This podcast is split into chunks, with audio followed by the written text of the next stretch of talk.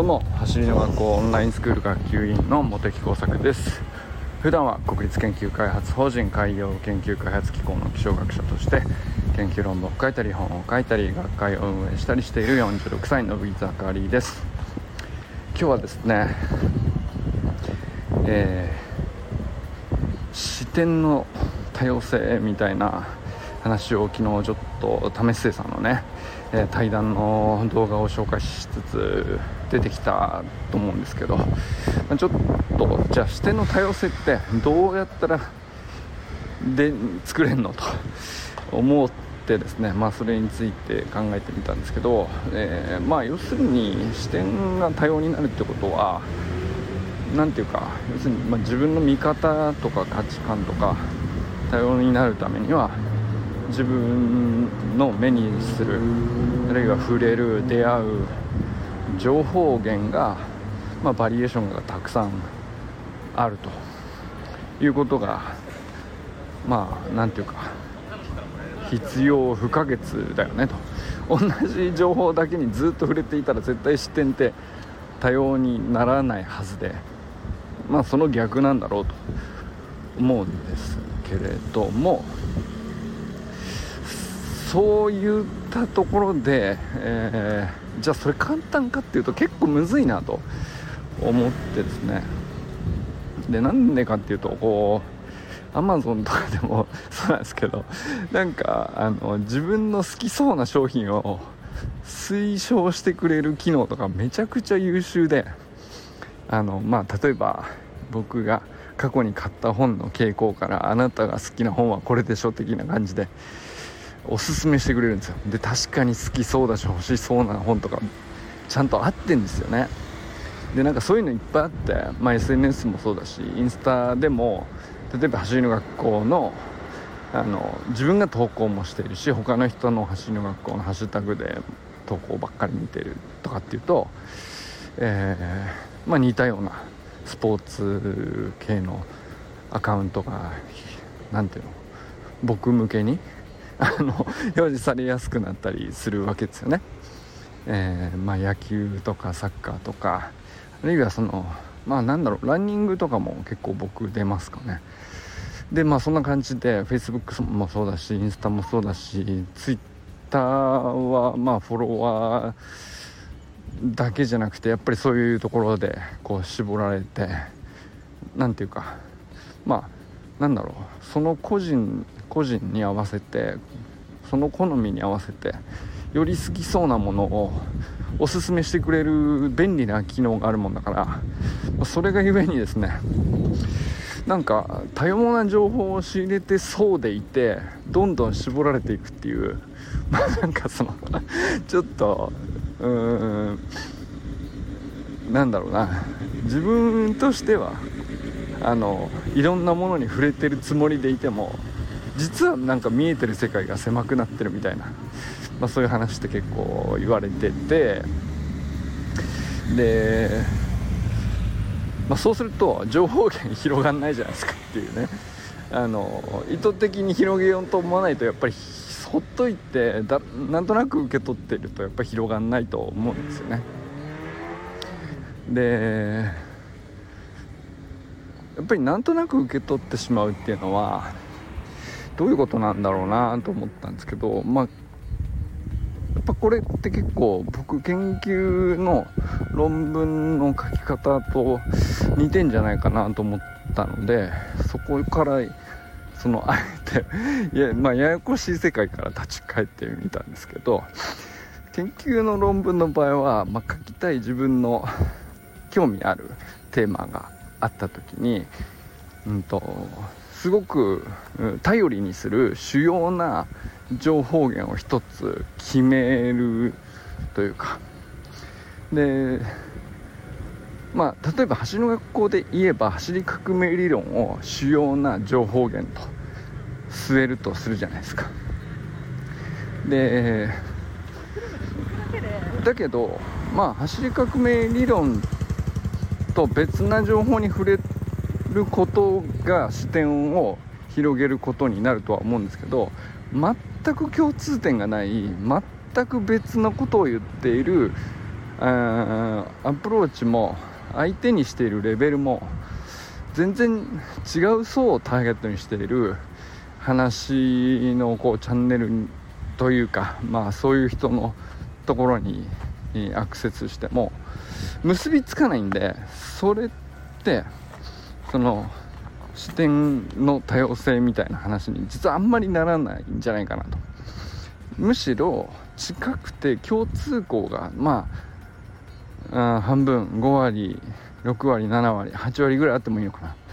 共通項がほとんど例えば僕はよくその為末さんのチャンネルを為末さんの話をねすごくよく引用しますけどでも為末さんってすごくこう同じ陸上の解説でも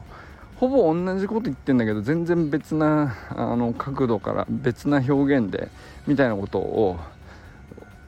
解説されてて、まあ、それが僕ちょうどいいなと思ってるんですよね。まあそうするとうんと何て言うか走り革命理論の方が分かりやすいなと思う時とあ為末さんが言ってるこういう部分ってえーと、走り革命理論のメニューでいくとこの部分なんじゃないかとかっていう風に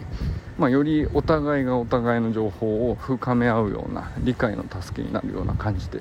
すごくちょうどいいんですよね。でなおかつ、うんと、走り革命理論だけしか知らなかった時よりはちょっと外側に視野が広がるというか見え方が変わるというかあの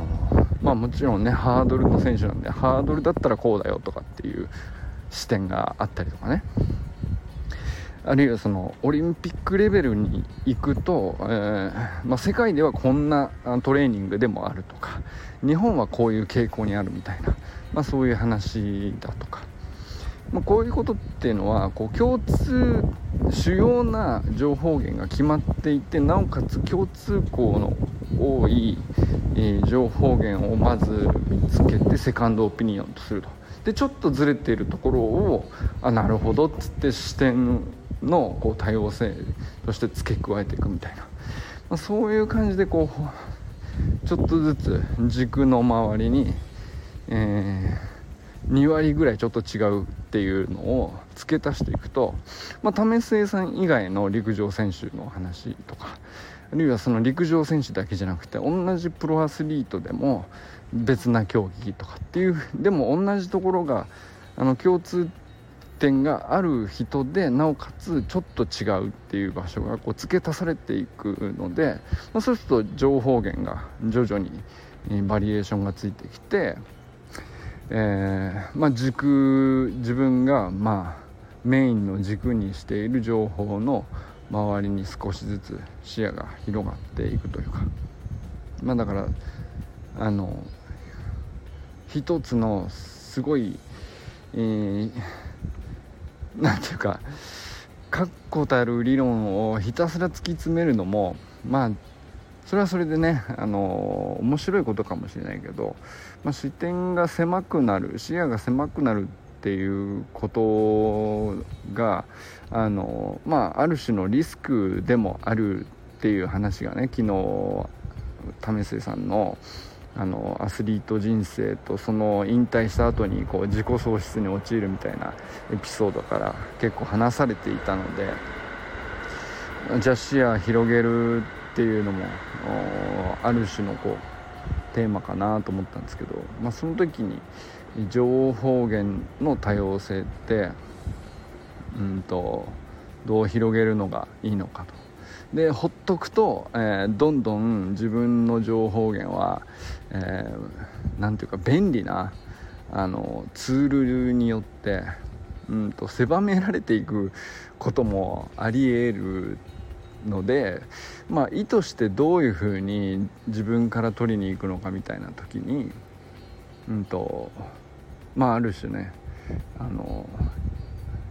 メインと共通項がありつつちょっと2割3割違う要素のある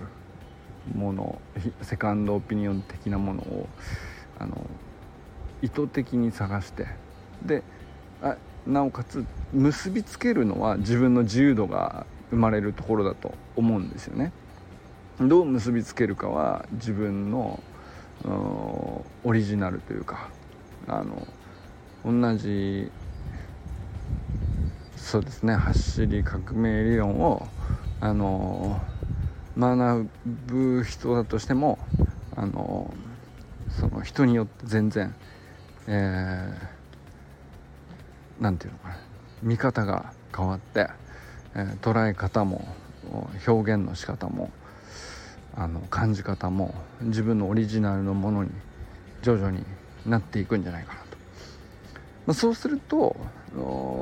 なんですかね。あのなんていうか全然その共通項のないバラバラの情報をあっちこっちにこれはどうかなあれはどうかなっていうふうに探してしまうと、まあ、完全にその軸を見失ってあのなかなか成果を得にくい状態になるっていうか、まあ、いわゆる何ていうか情報ジプシーみたいな感じで